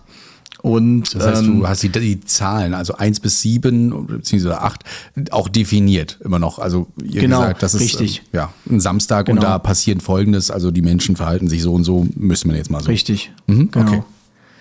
Und ähm, genau, und dann habe ich alles gemacht, mir so eine, dann macht man so eine, in der explorativen Datenanalyse schaut man sich so eine Korrelationsmatrix an und da korreliert sehr viel untereinander, aber jetzt mit den stündlichen Einsatzdaten korreliert eigentlich nichts. Ähm, die einzige Korrelation, die stark war, war zwischen jetzt, also den Jetzt-Einsätzen und den Einsätzen in der vorherigen Stunde. Da gibt es eine Korrelation. Das ist ja so dieses, das haben wir schon mal drüber gesprochen, okay, es ist viel los. Wenn in der letzten Stunde viel los war, dann ist wahrscheinlich in der nächsten auch viel los. Ähm, so einen Zusammenhang scheint es schon zu geben im Rettungsdienst. Aber letztlich muss man halt auch sagen, war jetzt nicht zu erwarten, dass wenn die Temperatur steigt, dass dann die Einsätze steigen. Das wird ja bedeuten, dass wir bei 30 Grad irgendwie 10 Einsätze mehr hätten als bei 0 Grad. Ähm, es wäre wahrscheinlich eher so, dass es so, ein, so eine Badewannenkurve ist, dass äh, zwischen 0 und 20 Grad zum Beispiel Dass wenig ist und dann, genau, ja. genau, und dass es an beiden Seiten dann wieder mehr wird. Mhm. Ähm, aber das ist ja schon wieder kein linearer Zusammenhang zum Beispiel. ne? Äh, dann musste man noch was machen, dass ich, äh, ja, das, dann wurde es nämlich langsam kompliziert. Die Daten, die liegen jetzt in so einer Form vor, die für die KI nicht wirklich zu verarbeiten sind. Man muss die, man sagt, normalisieren. Das heißt, man addiert den Mittelwert, äh, subtrahiert den Mittelwert und teilt das durch die Standardabweichung. Dann sind die Daten normalisiert. Also in einem Zustand, wie sie für die KI verarbeitet werden können. Ähm, klingt super kompliziert. Ist es auch, weil man kann die Daten nicht mehr interpretieren. Also wenn ich dann jetzt irgendwie einen Wert angucke, ich weiß nicht, ist das viel, wenig, weil es halt normalisiert ist. Ähm, es ist halt zum, zum, zum, zu, es, sch es schwankt um Null dann so quasi, ne? Und ähm, das, äh, das, das, was man dann noch machen musste, das war, äh, das habe ich auch erst nicht verstanden, aber es gibt eine sogenannte Sprungdiskontinuität. Und zwar, ähm, wenn man die stündliche Daten hat, dann ist für die KI der Abstand, die zählt den Abstand. Eine Stunde, also 1 Uhr, 2 Uhr, 3 Uhr ist immer eine Stunde Abstand dazwischen. 3 minus 2 ist 1, 2 minus 1 ist 1. Aber dann gibt es einen Punkt, da wird es dann schwierig, nämlich im Übergang von 23 Uhr zu 0 Zu Uhr. 0 Uhr, ja. Hm. Weil dann ist auf einmal der rechnerische Abstand 23 Stunden, ähm, obwohl er natürlich nur eine Stunde ist. Und um das zu umgehen, musste man diese, ähm, diese, das Ganze in Sekunden transformieren und dann äh, in Sinus-Cosinus-Signale umwandeln. Also letztlich am Ende war nicht mehr nachzuvollziehen, was haben wir heute eigentlich für einen Tag. Das war wirklich äh, hoch ineinander verwoben alles. Also für alle diejenigen, Aber- die früher Mathe gehasst haben, gerade so in der Stufe 11, Genau. 12, ne? Ich lebe mit euch. Also ich, äh, ja, Richtig. es ist halt trotzdem super spannend, ne? weil ähm, da muss ich jetzt auch mal so ein bisschen berichten ähm, beim Webseitenprogrammieren, Websoftware, zum Beispiel auch der Shop, ne? worüber ihr die Tassen bekommt und so weiter. Ähm, ist nicht so hochkomplex wie jetzt bei, bei Lewis, aber auch da muss das Ganze in Zahlen, Algorithmen und so weiter umgewandelt werden, damit wir sehen, wie lange ihr noch auf die Tasse warten müsst und so weiter und wie viele Tassen wir noch haben und ähm, wie voraussichtlich äh, es ist, dass äh, tatsächlich auch Wahrscheinlichkeitsrechnung ihr diese und diese Tasse kaufen werdet noch. Also sowas äh, geht da auch rein, nur bei ihm eben weitaus hochkomplexer mit viel, viel mehr Daten. Ne? Ihr müsst halt auch wissen, die Welt, wie ihr sie kennt, die ist für euch, für den Endverbraucher optimiert. Das bedeutet aber nicht, dass das optimiert ist für Algorithmen. Also ihr könnt euch eigentlich denken, je, je langweiliger es aussieht für euch, desto besser ist es für einen Algorithmus. Kann man jetzt so grob mal so als, äh, mal einfacher ist. sagen. Ja. Besser verständlich. Genau, also zum Beispiel, das beste Beispiel ist, wir könnten uns ja auch nur in 0 und 1 in WhatsApp-Nachrichten Ja. schreiben. Dann würden wir nichts mehr verstehen. Für einen Algorithmus wäre das perfekt. Das 0 wäre und das 1 wär klasse. perfekt. Ne? Also ich habe das ja auch äh, bei unserer Ausbildungsplattform für unsere Stadt, für unsere Rettungsdienstler, äh, muss ich immer komplizierter denken und die Algorithmen werden immer komplizierter, je mehr, und das muss ich mal sagen, meine Kollegen bescheißen wollen bei ihren Fortbildungsstunden. Ja, das heißt, ich muss mir immer wieder neue Algorithmen ausdenken, die überprüfen, ob diejenigen noch am Rechner sitzen, ob sie denn wirklich mitmachen, ob äh, sie beim, keine Ahnung, beim Chatten irgendwie äh, Blödsinn bauen und irgendwas Blödes reinschreiben. Also das auch super interessant. Aber je komplexer es wird und je mehr äh, die Hansestadt an mich Anforderungen hat, desto ja komplizierter wird auch äh, der ganze Algorithmus und dann braucht diese Plattform auch immer länger. Ne? Also die Server müssen mehr arbeiten und bei Louis ist das genauso. Je größer die Bäume sind nachher und so äh, und je mehr normalisiert werden muss, desto mehr muss der Rechner arbeiten. Und desto länger dauert es Genau. natürlich nachher auch. Ne? Richtig, aber desto einfacher ist das. Was kompliziert wird, ist die Rücktransformation irgendwann in ein Format, dass ihr es wieder versteht. Ähm, genau, es gibt jetzt so vier Modelle, die man ähm, da so üblicherweise nimmt. Das eine ist ein mehrschichtiges Perzeptron, das haben wir schon angesprochen. Das folgt im Prinzip genau der Neurologie, die wir jetzt aus dem Gehirn kennen. Also jedes, jeder Mensch hat sogar so 10 hoch 10 Neuronen, die jeweils 10 hoch 4 Verbindungen zu Nachbarneuronen haben. Und aneinandergereiht ist das eine Länge von 500.000 Kilometern, was wir in unserem Gehirn haben. Und ähm, nicht jede Verbindung ist nach der äh, Geburt auch schon so da, sondern erst durch Interaktion mit der Umwelt, mit Menschen prägen sich diese Verbindungen so allmählich aus. Und ähm, Lernen zum Beispiel impliziert ähm, den äh, Ausbau von neuronalen Verbindungen und Vergessen impliziert den Abbau von neuronalen Verbindungen. kennt das vielleicht, je länger ihr über etwas nicht nachdenkt, und das ist bei mir an der Masterarbeit jetzt auch schon der Fall, wenn ich mich jetzt wieder an Python setze, das letzte Mal, also diese Programmiersprache, das letzte Mal war ich da vor vier Wochen dran, das ist jetzt schon wieder ein Akt, da reinzukommen. Und ähm, mein Gehirn hat also diese, diese Verbindung sehr schnell wieder abgebaut. Und ähm, so ein Neuron, das wird aktiviert, wenn ein äh, Eingabesignale in Form von elektrochemischen Reizen kommen. Da gibt es so Schwellenwerte. Und wenn jetzt die Summe stark ist, dann feuert das Neuron, sagt man, und dann schießt das weiter. Und das ist im Prinzip das, was die ganze Zeit äh, abgeht bei uns im Kopf. Und man dachte sich, das kann man ja eins zu eins so mathematisch darstellen. Und ähm, Genau, am Ende habt ihr dann im Prinzip genau das Gleiche. Ihr habt jetzt auch Neuronen, so spricht man auch dann bei so einem mehrschichtigen Perzeptron, so heißt das, also bei so einer KI. Man hat auch Neuronen, die haben Verbindungen und jetzt kommt ein Eingabesignal und das Eingabesignal, je stärker das ist, desto ähm, mehr feuert dann unter Umständen das Neuron, ähm, aktiviert das nächste Neuron und so weiter und so fort. Und das, was das Ganze jetzt zu einer künstlichen Intelligenz macht, ist, dass es einen Algorithmus gibt. Das ist der sogenannte Backpropagation Algorithm, beziehungsweise der Zurück, die Fehlerrückführungs, äh, der Fehlerrückführungsalgorithmus, der eben ein automatisiertes Lernen ermöglicht. Deshalb eigentlich sagt man wenig KI, sondern wir sagen immer so wir, wir Programmierer. Nee, ähm, meine die Dozentin und ich, wir sprechen eher so von maschinellem Lernen, weil so richtig KI ist das nicht, aber es lernt automatisiert. Ja. Und das passiert eben. Ähm, das könntet, äh, ich überlege mir jetzt gerade ein Beispiel, wie man das jetzt vielleicht auch im Alltag irgendwie hätte. Das, das, ihr könnt euch das so vorstellen, es gibt eine Standardkonfiguration, das ist völlig egal. Ihr könnt zum Beispiel jedes Neuron auf Null setzen, ähm, keine Ahnung, wurscht, ihr werft jetzt irgendwas da rein und jetzt kommt ein Wert raus und jetzt stellt man fest, oh, die Differenz ist ganz schön groß zum Realwert. Jetzt wird dieser Realwert zurück in das Netz gespeist über verschiedene Algorithmen und so werden die Neuronen jetzt neu eingestellt. Jetzt sind die Neuronen neu eingestellt, es wird wieder durchgeführt, es kommt wieder ein Wert raus, der ist wieder zu hoch. Also werden die Neuronen neu eingestellt und irgendwann hat man eine Einstellung, wo man merkt, okay, diese Distanz wird kleiner zwischen, ähm, zwischen Prognosewert und ähm, Ausgabewert. Und genau das ist ja, was wir wollen, dass quasi dieser, dieser Abstand immer kleiner wird, dass wir uns immer mehr annähern.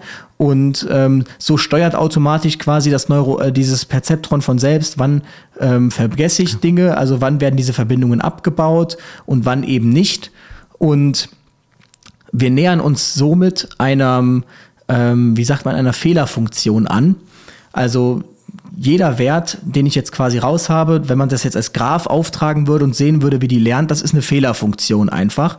Und die hat Höhen und Tiefen. Also der und Abstand ihr könnt euch quasi das, zwischen den Graphen. Genau, auch, richtig. Ne? Ja. und das ist jetzt nämlich die, das könnte man ja sagen, das ist ja ein super Ding. Damit kann man ja alle Probleme dann lösen. Aber das ist ungefähr, wir kennen ja die Fehlerfunktion nicht. Wir wissen nicht, wie die verläuft. Und das ist ungefähr so, wie ihr zieht euch jetzt einen, ihr könnt euch vorstellen, ihr kriegt die Augen verbunden und geht jetzt ähm, Treppen hinab. Und ihr geht, geht einen Berg hinab und ihr sollt, eure Aufgabe ist es, wenn ihr im Tal seid, bleibt ihr stehen. Also da, wo der Fehler minimal ist, da bleibt ihr stehen im Tal. Und nehmen wir mal an, das ist jetzt so eine, ähm, so eine Badewanne oder einfach so eine, so eine Parabel. Das heißt, ihr geht nach unten, nach unten, nach unten und jetzt steht ihr irgendwann in der Mitte, geht weiter und merkt, okay, Hier ist ein Anstieg. jetzt geht's wieder nach, jetzt geht's wieder nach oben. Also war ich gerade im Tal. Also geht ihr zurück und steht im Tal, perfekt. Aber was ist denn, wenn rechts von dem Berg, also der Berg, auf den ihr jetzt wieder zugegangen wärt, wenn da noch ein viel tieferes Tal ist? Und eure Aufgabe ist, findet das tiefste Tal. Und das ist nämlich genau diese Problematik. Man spricht hier von globalen und lokalen Maxima, dass nämlich diese künstlichen Intelligenzen sich in so ähm, einem Tal festhängen, weil die künstliche Intelligenz merkt, rechts wird's mehr, links wird's mehr, ich bin im Tal, hier ist perfekt, aber das Tal, was sie eigentlich finden sollte, ist noch viel tiefer und völlig woanders und das hat sie aber nicht gefunden. Und das sind so Probleme, mit denen man da so zu kämpfen hat. Erinnert mich so ein bisschen ans, ans Trading, also hier mit Aktien und so weiter. Ja. Auch da versucht man ja künstliche Intelligenzen zu nutzen, die dann sagen, oh, oh, oh, äh, der Kurs fällt, ich sollte verkaufen und dann ist, fällt er aber nur über einen gewissen Grenzwert und steigt dann wieder und hat eigentlich verkauft, obwohl er hätte nicht verkaufen sollen und so weiter. Also Genau, aber das weiß man, das ist ja das Problem, man weiß das nicht vorher. Das ist, da gibt es, ihr könnt unzählige Parameter einstellen, ähm, um das, äh, da die optimale Konfiguration zu finden. Ich ähm, ja, habe mich da auf drei Parameter beschränkt, so ganz grob. Und ähm, es gibt auch verschiedene Aktivierungsfunktionen, die man dann nutzen kann. Das war so das eine Modell. Entschuldige, dass ich dich unterbreche, aber jetzt haben wir ein Modell besprochen. Ich würde den Zuschauern eine ganz kurze Werbepause gönnen. Richtig. Zum Durchatmen und äh, danach geht's sofort mit voller Power weiter Ja. mit dem zweiten Modell. Also bleibt dran, bis gleich. One size fits all seems like a good idea for clothes until you try them on. Same goes for healthcare. That's why United Healthcare offers flexible, budget friendly coverage for medical, vision, dental, and more. Learn more at uh1.com. Das war sie schon, die kleine Unterbrechung. Ich hoffe, ihr konntet ein kleines bisschen Pause machen, habt euch einen frischen Kaffee oder einen Tee aufgebrüht und ähm, jetzt würde ich sagen, besprechen wir das nächste Modell, oder? Richtig. Es gibt noch ein anderes Modell, das ist so kompliziert, ich erkläre das nur ganz, ganz kurz. Das ist aber genau das, was ihr zum Beispiel auch in eurer Schrifterkennung habt oder in eurem automatisierten Textvorschlag, ein sogenanntes Long Short Term Memory Modul, auch langes Kurzzeitgedächtnis. Das äh, hat äh, drei Gates, drei Tore, ein Input Gate, also Eingabe, Vergessensgate äh, Gate und äh, ein Output Gate. Und dieses Ding ist im Prinzip in der Lage, ähm, ein Langzeitgedächtnis aufzubauen, also sich zum Beispiel zu merken, vor einem Jahr war der 11.11., da war irgendwas, da könnte doch heute auch irgendwas sein. Und zum anderen auch so ein ähm, Kurzzeitgedächtnis zu haben, aller gerade war irgendwas Eruptives, vielleicht wirkt sich das ja auch auf die nächste Stunde aus. Unkompliz unfassbar kompliziert, wenn man sich das mathematisch ähm, anschaut und die Formeln versucht nachzuvollziehen. Das ist wirklich, wirklich, wirklich schwierig. Das ist ein sogenanntes rekurrentes Netz. Das heißt, das ist in der Lage, zum Beispiel auch die Vergangenheit zu berücksichtigen. Man definiert hier so ein Fenster von 24 Stunden und das betrachtet dann die letzten 24 Stunden und versucht dann ausgehend davon die nächste Stunde vorherzusagen. Das heißt, hier könnte man dann Wetterumschwünge sehen. In der Praxis hat sich gezeigt, dass es eher so war, dass, ähm, ja, wie soll man sagen, dass es sehr geglättet wurde alles. Also je größer das Fenster war, desto mehr wurde es geglättet, weil die ähm, gar nicht so das Wetter berücksichtigt hat, sondern eher so die vergangenen Einsatzzahlen. Und so Mittelwerte wurden dann gebildet und so wurde es halt geglättet dann letztlich, wie so ein gleitender Durchschnitt. Und das letzte Modell war dann letztlich ein ähm, Entscheidungsbaummodell. Und ähm, das ist äh, Light GBM. Das bildet im Prinzip Schwellenwerte, dieses Modell. Und ähm, über diese Schwellenwerte geht man dann wie in so einem Baum, geht man dann diese ganzen Ast entlang und irgendwann landet man in einem Leaf, in einem Blatt. Und dieses Blatt ist dann der Prognosewert, ähm, der dann aufaddiert wird zum nächsten Entscheidungsbaum. Insgesamt gibt es 82 Entscheidungsbäume, die alle durchgegangen werden von oben nach unten und jedes Blatt wird aufsummiert. Das heißt, man kann sich ganz genau anschauen, wie viel Anteil meines Prognosewerts besteht woraus. Ähm, Herrlich. Genau, das ist, das kann man alles selber programmieren, wenn man Spaß ist oder lustig ist und viel Zeit hat. Ähm, diese ganzen Algorithmen einpflegen. Man muss dazu sagen, das gibt es alles schon ähm, mehr oder weniger auf Abruf. Also ich mache nicht mehr. Ich konnte es am Anfang, konnte ich kein Wort in Python. Wirklich, das ist reine Fleißarbeit. Man macht nicht mehr, in Anführungsstrichen, als sich diese aus einer Bibliothek eine Klasse abzurufen. Zum Beispiel Multilayer Perceptron, das war jetzt meins, das mehrschichtige Perceptron, Regressor, weil es ein Regressionsproblem ist, kein Klassifizierungsproblem. Und ähm, dann sagt man dem, was es prognostizieren soll, nämlich meine y-Variable und ähm, welche Daten es dafür verwenden soll und an welchen Daten das getestet werden soll und dann macht es das. Ja. Ähm, man kann dann noch so ein Hyperparameter-Tuning durchführen.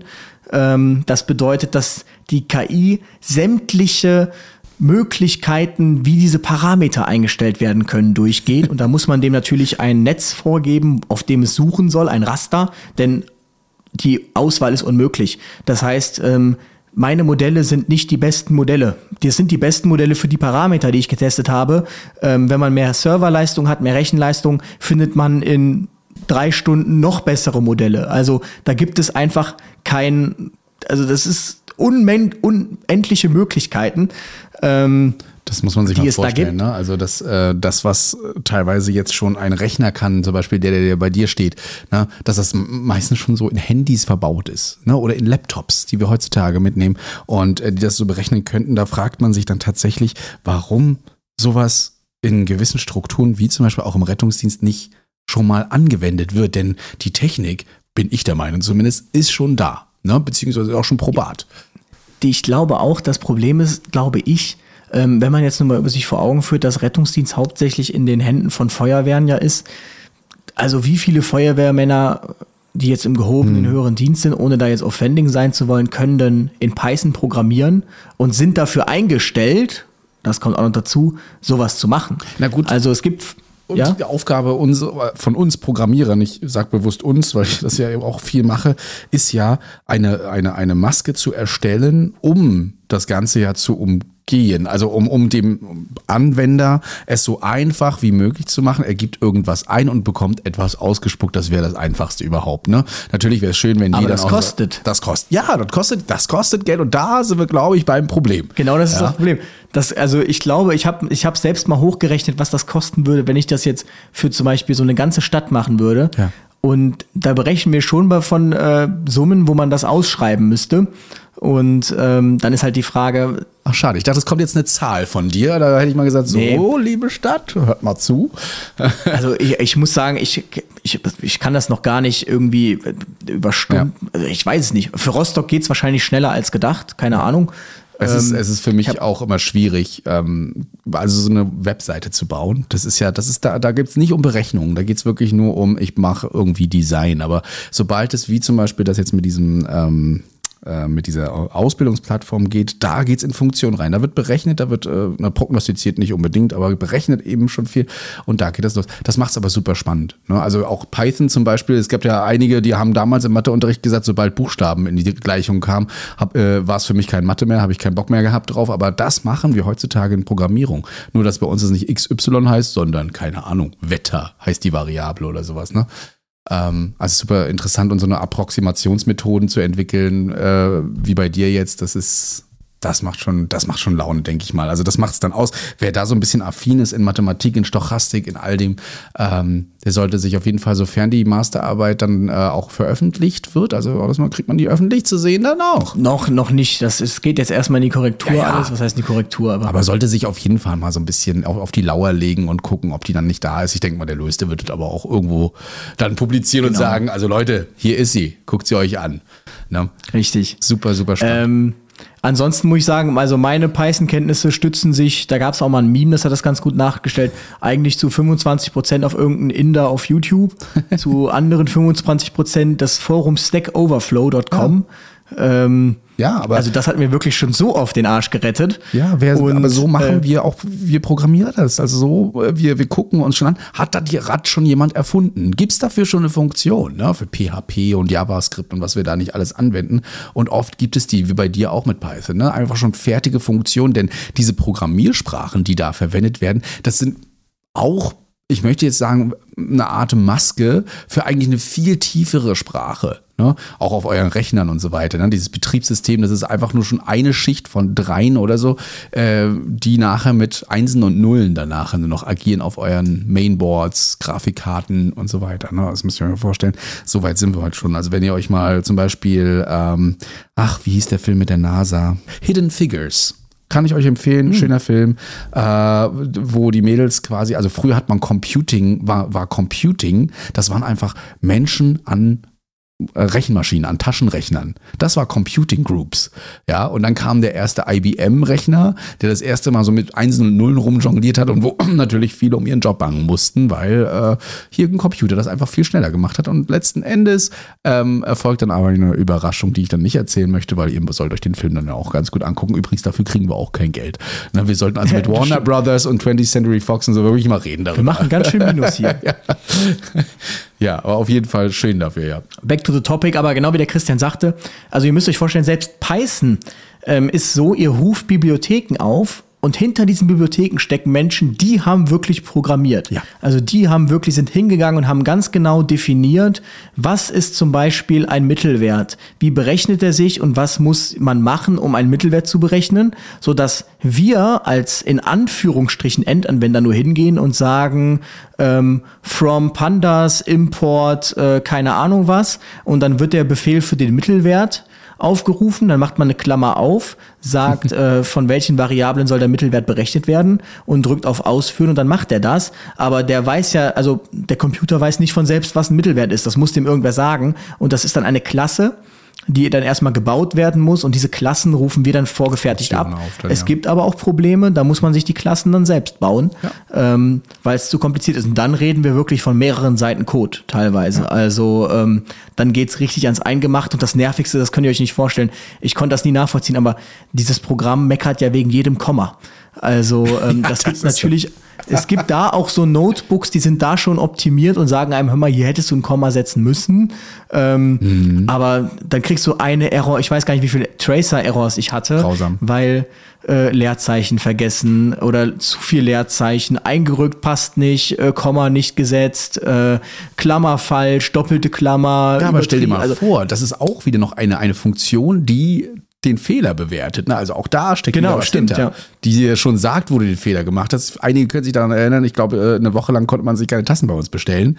Das war ein Semikolon. Ne? Und ähm, die Funktion konnte es nicht auswerten, was der Fehler war. Die hat einfach nur gearbeitet und hat vorgegaukelt, alles ist gut, aber es kam nichts an. Ja, und irgendwann äh, Ja. hat mir das mal jemand gesagt und ich, mir ist das dann aufgefallen, stimmt, hier kommt nichts mehr, niemand bestellt sich mehr Tasten, niemand will mehr was und äh, dann fiel mir auf, da fehlten Semikolon. Das war ein Zufall, Zufallsfund. Ne?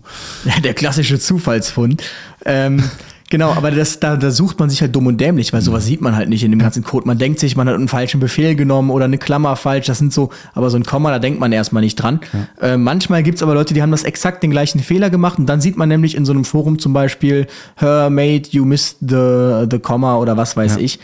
Ähm, ich habe diese Modelle dann optimiert. Da rechnen wir dann von einem Zeitbedarf für dieses Entscheidungsbaumodell. Das war vom Algorithmus sehr optimiert, weil es von Microsoft entwickelt wurde. Da merkt man halt, da äh, steht ein großer Softwarekonzern hinter und das ist ein Top-Produkt. Super schnell.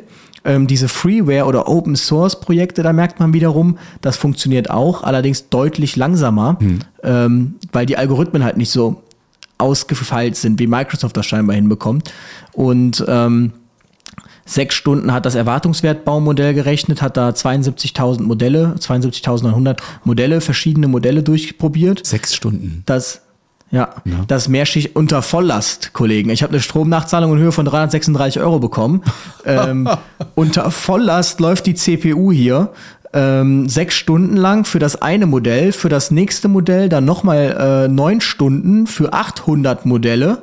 Also bei dem einen hatte ich in sechs Stunden Microsoft 72.000, bei dem anderen äh, Open Source äh, 896 Modelle in neun Stunden. Und dann der Oberkracher war dieses Long Short Term Memory. Man kann sich schon vorstellen, langes Kurzzeitgedächtnis, unfassbar kompliziert. Und ähm, ich habe die ersten 20 Stunden optimiert, kein Ergebnis. Die nächsten 20 Stunden optimiert, kein Ergebnis, alles unter Volllast. Ne? Und dann hat's mir erstens hat's mir dann die Wasserkühlung zerschossen und äh, zweitens hatte ich immer noch kein Ergebnis und bin zum Schluss gekommen, okay, ich habe es dann auch reingeschrieben, mit meiner Zweitprüferin abgestimmt, ähm, die Rechenleistung ist nicht ausreichend von einem Intel i7 11900K um äh, sowas in 20 Stunden durchzurechnen. Und dann merkt ihr mal, was so das Problem ist eigentlich, so was so dahinter steht, hinter so einer KI, Windows. die ihr, dann im Handy nutzen könnt. es ist Windows. Da hättest, hättest du jetzt mal einen neuen Mac genommen. Oh, wir machen zu viel Werbung, das geht nicht. Apple, wir hätten da gerne noch mal ein bisschen Geld. Also äh, dann wäre das vielleicht gegangen. Nein, das ist auf jeden Fall echt spannend. Was man aber immer sagen muss, ist, dass so eine KI unterstützen soll. Immer nur unterstützen, weil ich glaube, den Menschen, den kriegst du noch nicht so schnell rausgerechnet, oder? Aus so einer ganzen Sache, aus so einer Entscheidungsfindung. Ich gehe jetzt immer wieder mal vom Rettungsdienst, ich, vor allen Dingen in Leitstelle raus, beziehungsweise auch in die ähm, ich muss, äh, in die C3s, in die Core-Pulse, in die EKGs, die ja auch schon mit auswerten. Das ist eine recht einfache KI, ne, aber die schon sagen, Mensch, also die R-Zacke, ST-Zacke, das ist ne, ST-Hebung und sowas. Ähm, aber letzten Endes steht da immer noch ein Mensch und es soll nur eine Entscheidungshilfe sein. Also äh, man sollte sich immer ein bisschen vorsehen, sich nur auf sowas zu verlassen. Das merkt man wahrscheinlich auch in einfachster Form, wenn sich zum Beispiel Leitstellen nur auf ein Abfragesystem verlassen und dann die Rettungswagen einfach überall hingeschickt werden, weil das System Oh, sagt, das könnte sein. Ja, jetzt wird's. Äh, Stößt sie aber wieder ins Wespennest. Oh ja, aber es ist, es ist ein, ein, ein Ding, was uns immer wieder geschrieben wird auf den sozialen Medien. Mensch, rede doch mal darüber, über das System, keine Ahnung, NOAS und wie sie alle heißen, die Systeme. Und ähm, dass die Rettungswagen so oft rausgeschickt werden, weil nur noch Entscheidungsfindung über so ein System gemacht wird und nicht mehr der Mensch entscheidet. Ja. um das dann so langsam mal zu, wir sind ja auch schon wieder eine Stunde dabei, um das langsam mal so ausschleicht zu schleichen. Die Ergebnisse waren jetzt letztlich, dass das Entscheidungsbaumodell am besten performt hat. Am besten heißt mit 1,4 Einsätzen pro Stunde Abweichung. Allerdings über alles. Also das gab auch Stunden, da hat die 30 Einsätze vorhergesagt und es kamen 30 Einsätze pro Stunde, zum Beispiel 11.11. Das hat dieses Entscheidungsbaumodell hinbekommen. Ähm, auf Platz zwei war das ähm, mehrschichtige Perzeptron, das neuronale Netz. Auf Platz drei dann dieses rekurrente Netz. Und ganz zuletzt die lineare Regression, die hatte ich so als Baseline-Modell, sagt man, mitlaufen lassen, also als schlechtestes Modell, um einfach einen Referenzwert zu haben. Ähm, weil wenn jetzt die KIs genauso gut wie das schlechteste oder einfachste Modell, hätte man sich fragen müssen, ob das sinnvoll ist, eine KI einzusetzen. Aber sie waren besser. Wenn ich das Ganze nach Intervallen betrachtet habe, nämlich Intervall 0 bis 5 Einsätze pro Stunde, das ist genau die Anzahl bedarfsgerechter, äh, bedarfsgerecht vorgehaltener Rettungswagen, fünf Rettungswagen, ähm, was in 9, 93 Prozent der Fälle war, also in 93 Prozent der Fälle hat man 0 bis 5 Einsätze pro Stunde. Dann war dieses ähm, rekurrente Netz, also dieses Long Short Term Memory auf Platz 1, das Entscheidungsbaumodell auf Platz 2. Und ähm, da hat sich das dann wieder gedreht. Und ganz interessant im Intervall 6 bis 10 Einsätze, was 5% ausmacht, also wo wir von Einsatzspitzen reden oder von mehr Einsätzen als Rettungswagen, da hat am besten abgeschnitten und zwar mit Abstand die lineare Regression. Und am schlechtesten das Entscheidungsbaumodell. Und das zeigt uns, dass wir Einsatzspitzen nicht vorhersagen können und dass bei so Einsatzspitzen, ähm, dass die so eruptiv auftreten, ähm, dass da lineare Modelle die beste Annäherung sind, mit Übergangswahrscheinlichkeiten einfach irgendwas zu probieren, weil das halt einfach Zufall ist. Das ist das, was man Zufall nennt. Ja.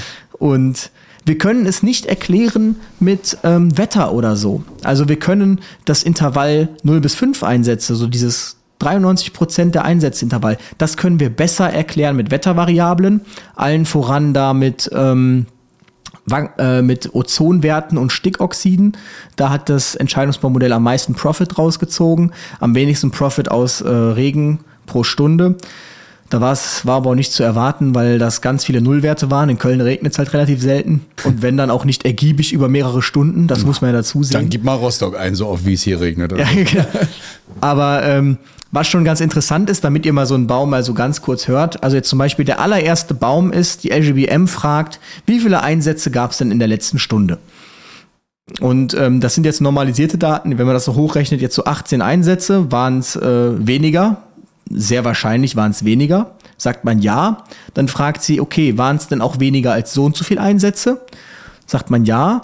Okay, was ist denn heute für ein Tagessinus-Signal? Ist das so und so? Ja. Und wie ist das Tages sowieso Cosinus-Signal? So und so? Ja. Was haben wir denn für einen Wochentag? Ist heute ähm, eins, Wochentag 1 bis 6, also kein Sonntag? Und wenn man sagt, heute ist ein Sonntag, dann sagt er sofort, okay, minus 0,01. Das bedeutet, er sagt sofort, es wird tendenziell weniger Einsätze geben. Wenn man sagt, es ist ein Mond bis Samstag, dann sagt er, okay, wie ist denn aktuell die Lufttemperatur? Ähm, ist die kleiner gleich 25 Grad Celsius? Und das ist ja schon so eine Grenze, die haben wir schon öfter gehört. Ähm, also sehr interessant. Und dann sagt man nein, dann sagt die, okay, es ist also kleiner 0, 25 Grad Celsius. Ähm, dann gibt es, also ist es kleiner, 0, 25 Grad Celsius, ja. Dann sagt sie, es wird 0,02 Einsätze geben. Ist es größer als 25 Grad Celsius, sagt sie, es wird 0,05. Das sind jetzt alles normalisierte Daten, damit könnt ihr nichts anfangen. Was ihr aber ableiten könnt, weniger als 25 Grad, weniger Einsätze, mehr als 25 Grad, mehr Einsätze. Und das sieht man hier öfter mal, wenn man sich so Variablen anschaut, zum Beispiel hier auch irgendwo Ozon, äh, Stick, Stickstoffmonoxid. Ist der Wert kleiner XY? Ja. Dann wird es weniger Einsätze geben. Ist der Wert größer XY? Nein. Äh, ja. Dann wird es mehr Einsätze geben. Also das, was man intuitiv vermuten würde, höhere Schadstoffbelastung, höhere Temperatur, mehr Einsätze, das genau das sagt auch das Entscheidungsbaumodell, genauso ist es. Und faszinierend ist wirklich diese Grenze Stickstoffmonoxid, die liegt exakt, hat das Entscheidungsbaumodell exakt bei 10 Mikrogramm pro Kubikmeter bestimmt pro Stunde. Dann habe ich mal geguckt und die WHO hat erst letztes Jahr den Grenzwert von 40 auf 10 äh, gesenkt. Also ich will jetzt hier auch mein Modell nicht zu hoch loben, aber scheinbar ähm, scheint das Modell das auch so zu sehen, dass eine äh, Schadstoffbelastung von 10 einen signifikanten Unterschied macht. Und da kann man jetzt, wie gesagt, noch 82 andere Bäume durchgehen und sich ganz genau anschauen, wie setzt sich mein Wert zusammen. Ähm, letztlich, also ich hab's, ich werde es auch in, der, in dem Kolloquium sagen, man könnte jetzt noch eine Bachelorarbeit nur über die Auswertung der Daten schreiben, weil das, also der Christian, ich hatte dem mal auszugsweise die Masterarbeit geschickt, die hat 206 Seiten, davon 100 Seiten Anhang gefühlt. Also ähm, da ist wirklich sehr viel Auswertungspotenzial. Wie könnte man das letztlich nutzen? Ähm, ich stelle mir das so vor, ganz abschließend nur ganz kurz, dass man ähm, sich Kernausrückebereiche und periphere Ausrückebereiche anschaut. Ein Kernausrückebereich ist für mich der Ausrückebereich, wo nur der eine RTW innerhalb der Hilfsfrist ist. Und der periphere Ausrückebereich ist für mich der Ausrückebereich, wo mehrere Wachen innerhalb der Hilfsfrist wären, wo die überlappen. Und im Prinzip muss man jetzt erst handeln, wenn die Prognose für den Kernausrückebereich höher ist, als RTWs vorhanden sind, weil dann ähm, hat man schlichtweg ein Hilfsfristdefizit. Mhm. Ähm, wenn im peripheren Ausrückebereich eine Wache unterdeckt ist, macht das ja nichts, weil die andere Wache wäre ja innerhalb der Hilfsfrist da. Nur wenn alle Wachen äh, unterdeckt sind. Dann müsste man sich was überlegen. Und so stelle ich mir das im Prinzip vor, dass man so eine Lagekarte hat mit allen Einsatzgebieten und du siehst die Prognosen und kannst dann ganz genau sagen, okay, die haben jetzt chillen jetzt eine Runde, dann kann ich den mal dahin ziehen und dahin verlegen, ähm, dass man so einfach die Effizienz so ein bisschen erhöht. Und es gibt auch schon Projekte, Pre-Resc, von der Firma Umlaut in der Stadt Aachen, Modellregion, die auch genau sowas jetzt auch schon machen, weil man halt auf den Trichter gekommen ist, dass man da optimieren muss. Also es kann nicht sein, dass ein RTW irgendwie null Einsätze fährt in der Schicht und zehn Kilometer weiter rollen die sich den Arsch ab. Also das hm. ist halt irgendwie nicht mehr zeitgemäß. Das ist nicht wirtschaftlich, weil ein RTW verdient Geld, wenn er fährt und nicht, wenn er steht.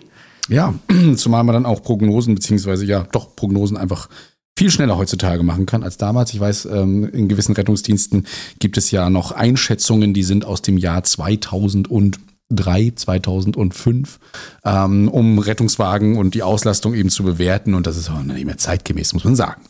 Ne? Genau. Gut, das in diese Richtung. Ich habe noch eine äh, Prognose und zwar äh, die einer Userin, ja, die wahrscheinlich prognostiziert hat, über was, um, um welches Thema es nächstes Mal geht. Und deswegen will ich diese E-Mail mal vorlesen, denn darum wird es tatsächlich nächstes Mal auch gehen. Ich fange mal einfach an. Hallo lieber Sammy, hallo lieber Louis. Seit langem folge ich euch nun schon auf und höre euren Podcast. Ich bin Katharina, 23 Jahre und arbeite selbst äh, seit meinem 18. Lebensjahr als Rettungssanitäterin hauptamtlich im Rettungsdienst. Nun in der tollen Corona-Zeit hat es wie fast jeden anderen auch mich nun erwischt. Innerhalb eines Tages bin ich gesund von gesund auf infiziert gewechselt und es wird täglich schlimmer. Da ich seit Montag viel Zeit habe, kann ich mir nun mal wirklich Gedanken über alles machen. Ja, Katharina, da kann ich, das kann ich nachvollziehen.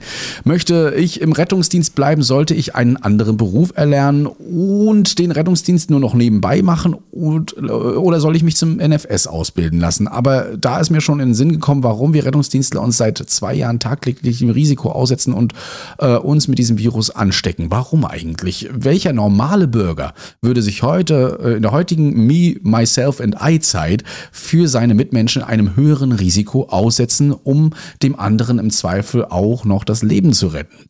Nun gut, dass wir nicht normal sind, das haben wir schon an der einen oder anderen Stelle festgestellt, auch dank eurem Podcast, schreibt sie. Naja, wenn sie das so meint. Äh, nicht normal, hallo. Äh, warum sind wir, äh, warum sind so viele aus dem medizinischen Bereich damit einverstanden, sich der Impfpflicht zu unterziehen, sei es Masern oder jetzt eben auch Covid? Natürlich sind die meisten von uns so oder so geimpft, aber warum muss es denn auch äh, solche Voraussetzungen geben, um in einem medizinischen Beruf arbeiten zu dürfen? Die allgemeine Impfpflicht und so ist sie durchführbar. Äh, darum geht es. Ich äh, kenne einige aus dem Rettungsdienst, Rettungsdienst, auch aus dem Krankenhaus, die sich anfangs nicht haben impfen lassen ähm, und arbeiten trotzdem auf Covid-Stationen oder noch in der Regel Rettung. Ähm, also so weit geht's. Ich überspringe mal hier so ein bisschen, weil sie lässt sich ganz schön aus. Wir wollen auch ein bisschen was lassen für die nächste Folge. Ähm, wie kommt es eigentlich dazu, ne, dass wir Rettungsdienste nicht einfach das Handtuch werfen? Auch damit kann man sich dann mal beschäftigen. Ähm, und sie kritisiert auch so ein bisschen an deinem Aufruf, wer rettet den Rettungsdienst, ne, ähm, dass da nicht alle Ohren gespitzt werden zu diesem Thema. Aber ich glaube, über dieses Thema kann man da auf jeden Fall noch viel reden. Ähm, das heißt, es geht nächstes Mal um Impfungen. Ja, wir werden vielleicht auch mal die Impfpflicht ansprechen. Und ähm, da bin ich auf jeden Fall auch sehr gespannt noch, weil dieses Thema ist natürlich immer noch präsent. Denn die Impfpflicht genau, sollte also, ja jetzt eigentlich durchgeführt werden. Aber Richtig. wie sieht's da aus? Ich glaube, ne? sie ist auch schon, sie ist auch schon gekommen. Also ich fand jetzt diesen Satz von ihr schade. Sie sagte, ja, warum werfen wir nicht alle das Handtuch? Ja. Naja, also der Rettungsdienst zeichnet sich nun mal durch eine Hands-on-Mentalität aus. Und ich glaube, das ist auch so, ähm, also wenn man im Rettungsdienst irgendwie das Handtuch wirft, Handtuch Mhm. wirft einfach und sagt, ich habe jetzt gar keinen Bock mehr, ich gehe jetzt einfach, es ist mir alles zu viel.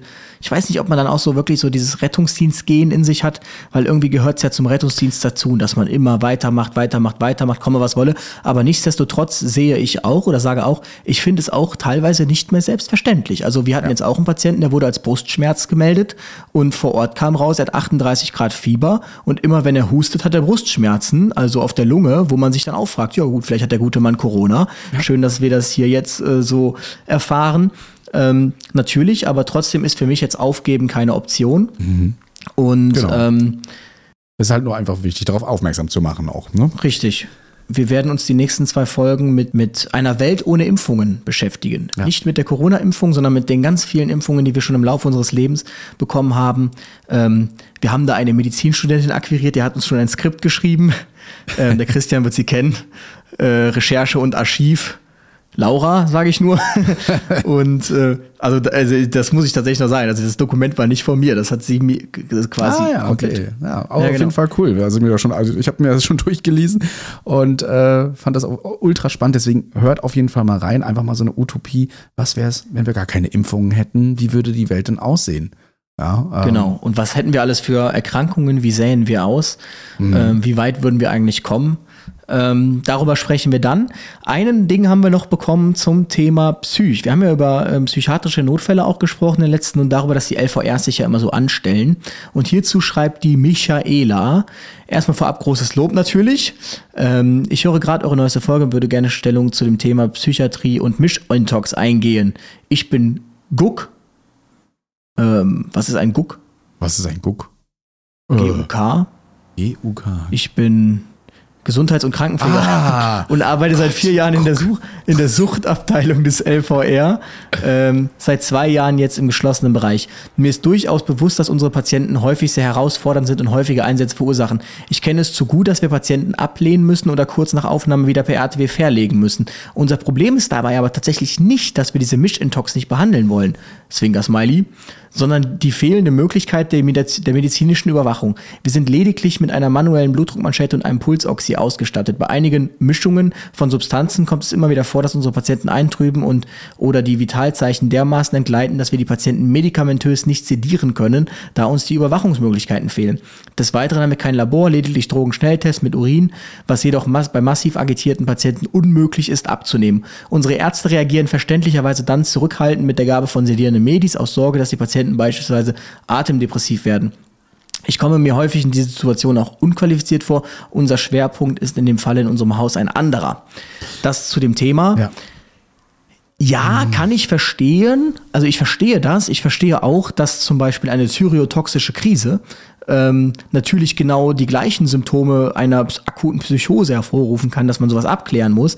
Ähm, mir erschließt sich nur manchmal nicht, wie argumentiert wird. Also wir reden hier nicht davon, der Patient hat äh, 10 Promille ähm, und kann gar nicht gerade auslaufen, wir bringen den liegend rein, dass ihr dann sagt nein. Das sind für mich eher so Fälle, wo man bewusst versucht, quasi den, den Grenzbereich auszuschöpfen. Genau.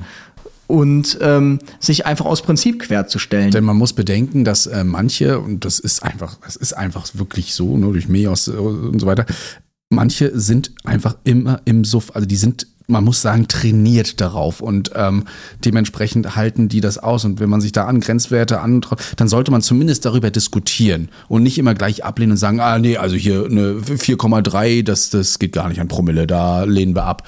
Na, und der Patient läuft gerade aus und redet mit uns und argumentiert sogar noch intelligent. Also ähm, deswegen muss man da durchaus und unterscheiden. argumentiert intelligent. Ja, ja, das gibt es Das tatsächlich. kreuzt Gibt der. Christian auf dem Protokoll immer an. Intelligente Argumentation. IQ von mindestens äh, Ah, die muss man sich auch 110. verdienen, dann, diese Diagnose. Nein. Ähm, aber wenn man das Problem doch erkannt hat mit Monitoring und so weiter, warum schafft man dann nicht auch mal so einen Platz? Ich meine, äh, so ein Guck, ja, der sollte das auch mal hinbekommen, so eine Überwachung äh, durchaus auszuwerten, beziehungsweise darauf einzugehen und ähm, so ein Monitorbett dann eben mal auch da zu haben. Denn die Patienten, die dort bei euch ähm, auftauchen, die haben nun mal ab und zu auch mal Alkohol getrunken, beziehungsweise ähm, eben diese Probleme, dass sie mal überwacht werden müssen. Also warum schafft man das nicht einfach? Ihr sollt ja nicht die Internistik ab, äh, ersetzen ne, oder die internistische Abteilung, sondern ihr müsst ein interdisziplinäres Problem lösen. Und das ist hier in diesem Fall eben, was du schon beschrieben hast, äh, Michaela, ähm, dass wir eben hier Kreislaufproblematiken haben, aber eben auch psychiatrische Problematiken. Und ich glaube, das ist immer so das Problem, interdisziplinärer Medizin ähm, zusammenzuführen. Ja, die dann führen immer zu Das- Streitpunkten. Ja. Das Problem ist halt, Mission Talks ist halt in, ähm, also ich weiß jetzt nie, ob man jetzt auf einer geschlossenen Station, also wenn ich mich so unsere erinnere, ob man da jetzt Intensivbett aufbauen kann. Nee. Aber ähm, man muss schon sagen, also das ist halt irgendwie so ein ganz komischer Weg. Es reicht, dass du äh, drei, Flaschen, drei Flaschen Bier trinkst und einen Joint rauchst, dann kommst du erstmal auf eine Intensivstation für 24 Stunden und wenn du dann aufgrund des Joys noch irgendwie psychiatrisch auffällig wirst, dann äh, landest, wirst du am Ende auch noch in die, in die Psychiatrie verlegt. Also ähm, Ja. Ja, keine Ahnung. Und es, es ist, wie gesagt, also ich kann das voll verstehen, dass das zu wenig ist mit der Impulsoxid, der Blutunterschnitte, dass man das nicht überwachen kann. Das kann ich verstehen, das erschließt sich mir. Aber wie gesagt, wir bringen ja keine Patienten, die drohen, jetzt auf einmal umzufallen, sondern ähm, wir bringen eigentlich Patienten, bei denen wir davon ausgehen, dass eine stationäre oder eine, eine ambulante Abklärung in einer Notaufnahme jetzt nicht zielführend ist, ähm, wo man sich bewusst aus meiner Sicht querstellt. Also ich habe nicht den Eindruck, ich wurde auch noch nie glücklich, also neuerdings schon, aber früher noch nie empfangen, ja, endlich bringt er uns einen Patienten, wir freuen uns. Es ist immer, es fängt ja schon an mit der Frage, sind wir überhaupt zuständig? Also ähm, man versucht sich ja an so vielen, so vielen Sachen dann da irgendwie zu krallen. Und ähm, das finde ich einfach schade an der Stelle. Also meine Erklärung war auch so dafür, für, auch dass schon nicht nur bei Mischintoxikationen, sondern auch bei Intoxikationen ja bereits schon gemeckert wird. Ne? Und das ist äh, so das Problem. Und Stimmt, der hat jetzt Intoxikation. Alkohol getrunken, den lassen wir jetzt erstmal Ja. pusten. Ja. Das ist ja so das, das, ist das nächste. Gucken, ja, nee, der hat jetzt hier 0,01 zu viel, das ist sorry, aber da können wir nicht. Äh, das gleiche das hat man frage ich mich übrigens halt immer, auch. verhältnismäßig. Ja, das gleiche hat man übrigens in ZGWs auch, ne? Also in Zentralgewahrsams der Polizei, wenn Personen einfach nur, ja, die werden nicht eingesperrt, weil sie böse sind, sondern die werden eingesperrt, um sie gesichert nüchtern auszunüchtern.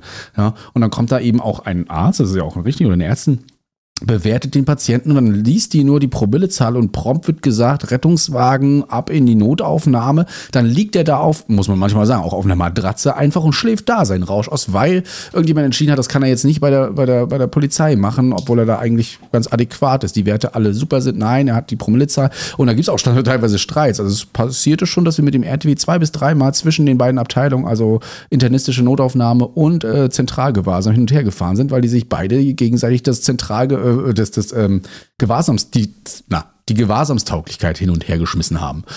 Ja. Ja, das ist wirklich ähm, schwierig. Das Problem ist halt, vielleicht äh, verstehst du das noch, Michaela, erstmal danke für deinen Dienst natürlich, ähm, dass wir als Rettungsdienst irgendwie, also dass man, wir immer den Eindruck haben, dass man wirklich davon ausgeht, wenn man Nein sagt, dann verschwindet der Patient. So wie der Marc schon sagte, wir nehmen den dann mit zur Wache und ähm, dann hat sich das Problem irgendwie in Luft aufgelöst. Aber was für uns dann da, also wir machen das auch nicht mit Absicht. Uns ist das egal, ob wir jetzt in die LVR fahren, ob wir in die Notaufnahme fahren oder ob wir ins Gewahrsam fahren. Wir würden nur gerne irgendwo hinfahren, ohne dass man an jeder Stelle gesagt bekommt, nö, der muss in die Psych, der hat doch nichts. Nö, der muss in die Notaufnahme, der könnte was haben. Nö, für uns ist er überhaupt nichts. Also ähm, das ist so unser Problem irgendwie. Und das gilt es zu lösen und deswegen hoffen wir einfach, dass auch die Notaufnahmen immer mal ein bisschen Verständnis zeigen für unser Problem, denn wir versuchen auch nur die Menschen irgendwo hinzubringen, wo es ihnen gut gehen soll, wo ihnen geholfen wird und nicht um die Krankenpfleger und Pflegerinnen und die Ärzte dort zu ärgern und das behaltet bitte immer im Hinterkopf, wenn ihr das nächste Mal mit uns diskutiert. Wobei manchmal fahren wir natürlich schon Streife und suchen Patienten. Aber ja. Wenn uns äh, der Dienst dann doch zu langweilig wird, dann versuchen wir auch das. Nein, das sind schöne Stories. Ja, war toll. Also In sehr interessant. Sinne, ja, genau. Haben wir wieder einiges geschafft. Ihr habt wieder eine große Hunderunde zu gehen. Und ähm, yes, denkt dran, wie ihr uns markieren wolltet und dass ihr schreiben wolltet. Ja, die Frage ist nur mit welcher Genauigkeit. Und in diesem Sinne, bis dann. Bis dann. Ciao. Retterview Gedanken und Spaß aus dem Pflasterlaster. mit Sprechwunsch und Sammy Splint.